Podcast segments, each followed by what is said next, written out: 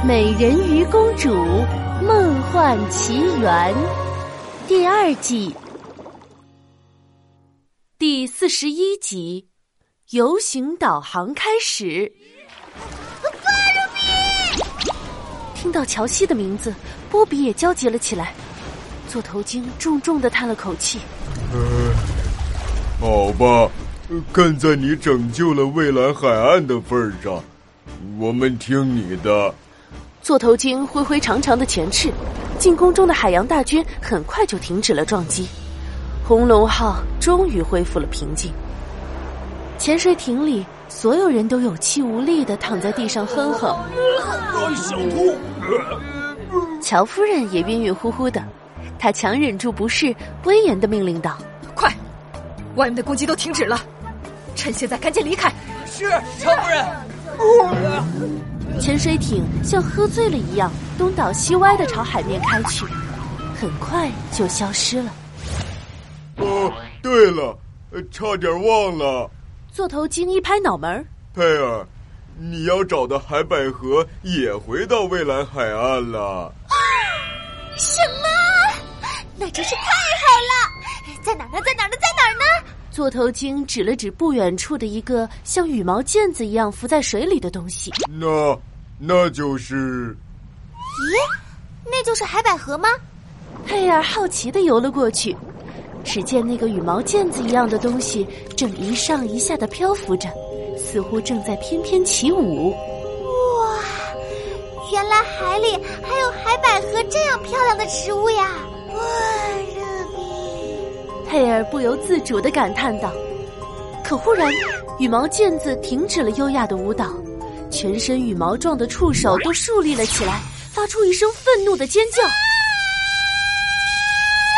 说了几百遍、几千遍、几万遍了，我不是植物，我是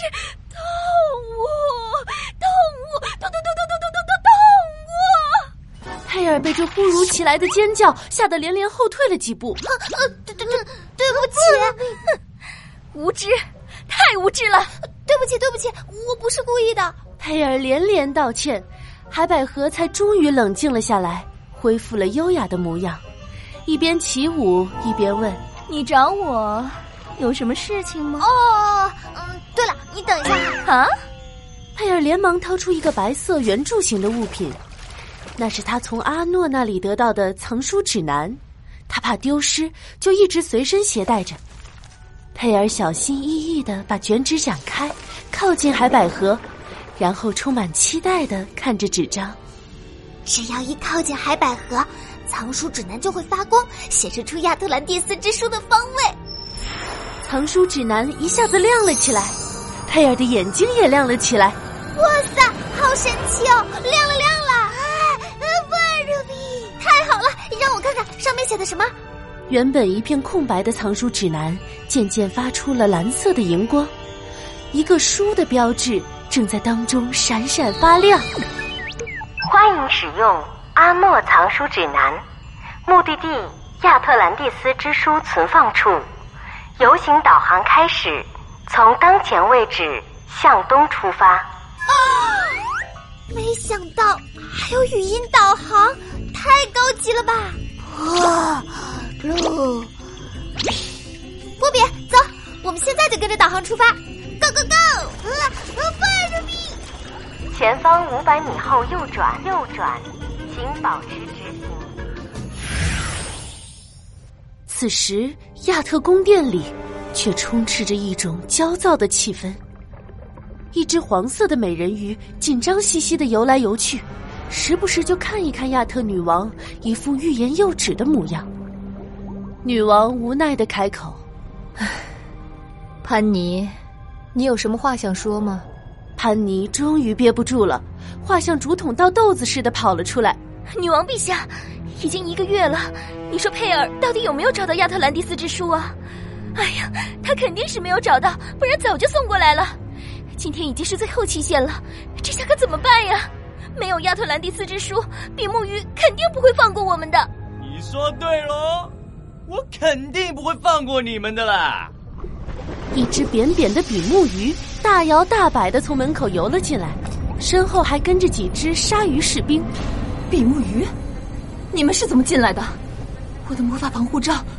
比目鱼两眼一瞪，脸上带着复仇胜利的笑容。女王陛下，你为了抵挡我的鲨鱼大军，足足隐撑了整整一个月，现在魔法能量已经严重不足了哦。所以这个魔法防护罩当然也已经薄弱的不行不行的啦。呵呵，哎，你以为我真的会相信你说的吗？亚特兰蒂斯之树遗失了这么久，怎么可能找得到了？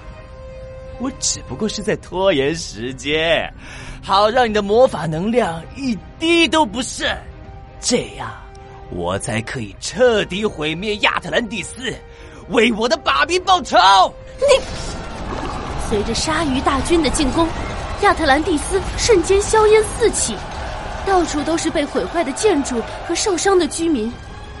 潘妮慌张的游到女王身边，女女王陛下，比目鱼的军队全面进攻，我们抵挡不了多久了。亚特女王一边施展魔法竭力反抗，一边冲并肩战斗着的人鱼们说：“请大家再坚持一下，我相信佩尔一定会来的。”亚特兰蒂斯面临重大危机，佩尔能及时赶到吗？下集故事告诉你。